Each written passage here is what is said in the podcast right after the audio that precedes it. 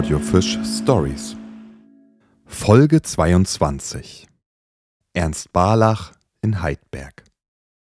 Anfang des 20. Jahrhunderts erhielt die historische Residenzstadt Güstrow einen neuen Bewohner, dessen Name keine 100 Jahre später in der Stadtbezeichnung verewigt werden würde. Ernst Barlach. Der Bildhauer, Schriftsteller und Zeichner war zwar kein geborener Mecklenburger, hatte aber einen Großteil seiner Kindheit in Schönberg verbracht. Vielleicht zog es ihn deswegen nach Güstrow, wo er sich 1910 zusammen mit seiner Mutter Luise und seinem Sohn Klaus niederließ. Barlach hatte gerade die ersten erfolgreichen Jahre als Künstler verlebt. Seine Plastiken waren auf den Ausstellungen der Berliner Sezession gezeigt worden, woraufhin der Kunsthändler Paul Kassierer ihm ein festes Jahresgehalt gegen die Übernahme aller Arbeiten angeboten hatte. Barlachs Lebensunterhalt war damit gesichert. Der Erste Weltkrieg unterbrach die Produktivität des Künstlers. Wie viele andere wird auch Ernst Barlach von der Kriegseuphorie gepackt.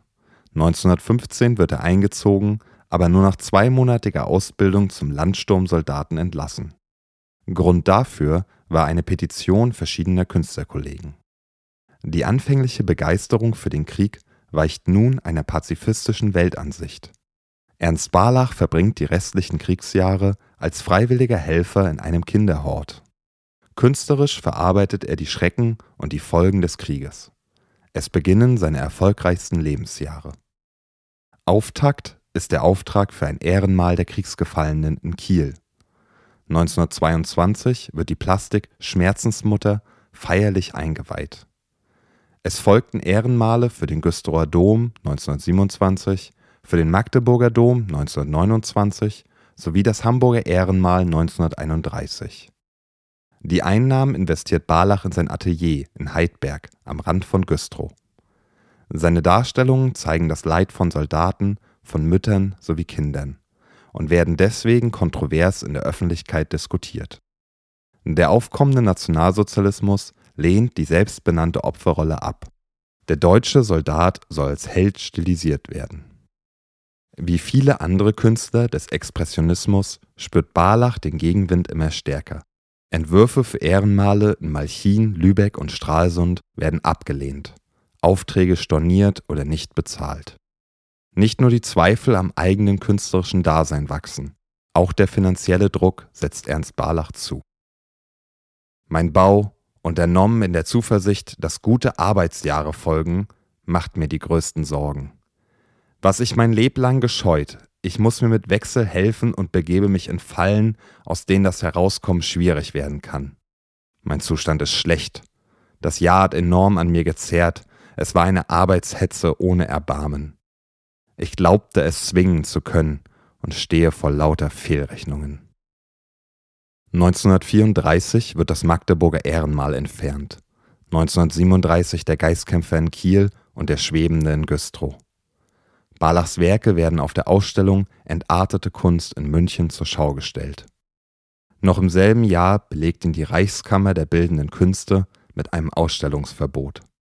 Mehr als 400 seiner Werke werden aus öffentlichen Sammlungen entfernt und als entartete Kunst gebrandmarkt.